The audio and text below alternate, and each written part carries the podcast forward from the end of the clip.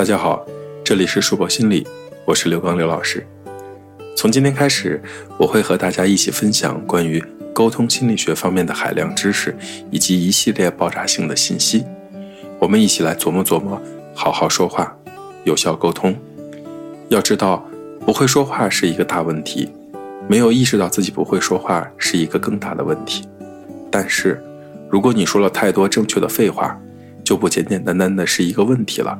代价还可能很惨重呢，因为在这个世界上，敌人是最可怕的财富，你拥有的越多，你死的就越快。二零一七年第一天，我们开设了第一场“好好说话，有效沟通”的心理学主题课程。在刚刚结束的二零一七年的最后两天，我们选择再次开设了一场“好好说话，有效沟通”的课程，希望在这一年里有始有终。在这一年里，我们在西安市以及陕西省省内累计开展了二十二场关于好好说话、有效沟通的心理学课程，累计参加课程的人数超过两千三百一十人次。同时，也得到了陕西省图书馆“学在陕图”活动的邀请，在陕西省图书馆开展了四场面向全省读者的沟通心理学的主题讲座。作为一个连老板带同事。加上兼职不超过六个人的心理学自媒体小团队来说，我们还是骄傲的。就像我本人很喜欢“青蛙”这个词，总会不自觉地联想到王子，而“屌丝”也总让我不由得想到了逆袭。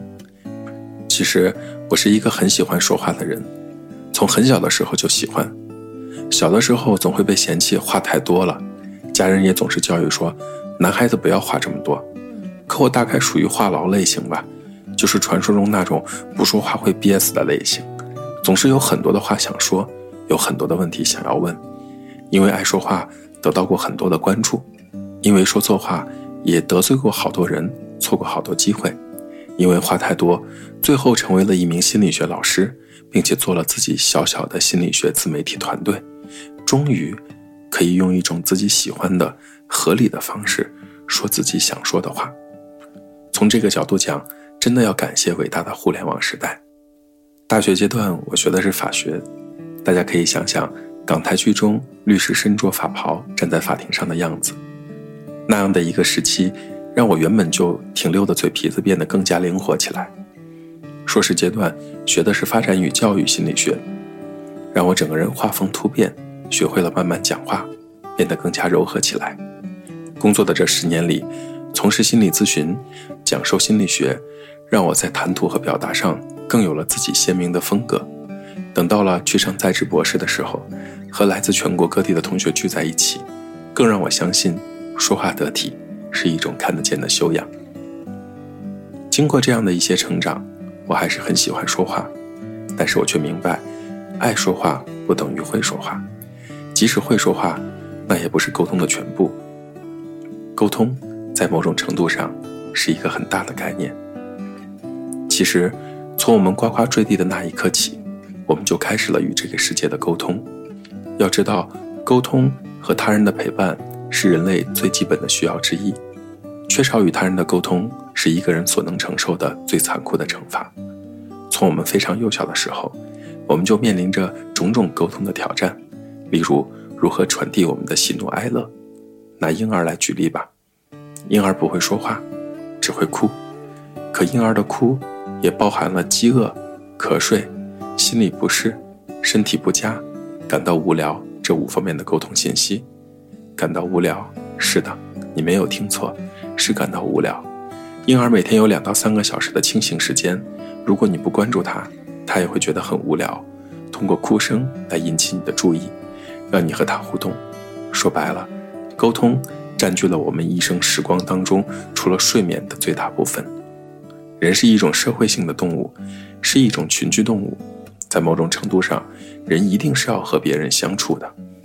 两千一零年，美国的两位学者联合发表了一份包含近一百五十项研究、超过三十万人参与的综合分析显示，那些与家人、朋友有着密切的社会连接者的寿命，要比社会孤立者平均长三点七年。用大白话来说，就是经常跟别人瞎逼逼，经常和别人唠嗑，经常和别人在一起，活得都要久一些。至少能看到苹果手机更新换代三次，运气好的话呢，说不定可以看到四次。用中文来说，“囚犯”的“囚”字怎么写？一个人加四堵墙，把这四堵墙拆掉，就变成了众人的“众”字。从这种角度来看，人好像还是要和别人待在一起要好一些。那么，关于好好说话、有效沟通，可以带来哪些好处呢？好处是非常显而易见的。你越会说话，别人就越喜欢听你说话，也就会越喜欢你。别人越喜欢你，你得到的帮助就越多。说话原本就是一件你快乐，所以我也很快乐的事情。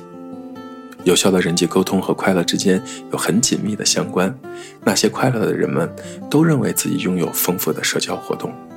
其实，好好说话、有效沟通并不是什么了不起的事情，只是因为有太多的人出口伤人，给别人心里添堵而不自知。好好说话、有效沟通，才成为了一件重要的事情。最后，我们来看一些关于沟通的重要信息。一个人一天仅需要短短十分钟的交往，就能改善记忆力，增强智力功能。频繁的人际关系会危害到冠状动脉的健康，程度与抽烟、高血压、血脂过高、过度肥胖和缺乏运动等一样的严重。简单的说，就是一个人待久了不和外界沟通，心血管都孤独都要出问题了。与他人沟通呢，还可以减少孤独感和与之而来的疾病，比如说感冒都变少了。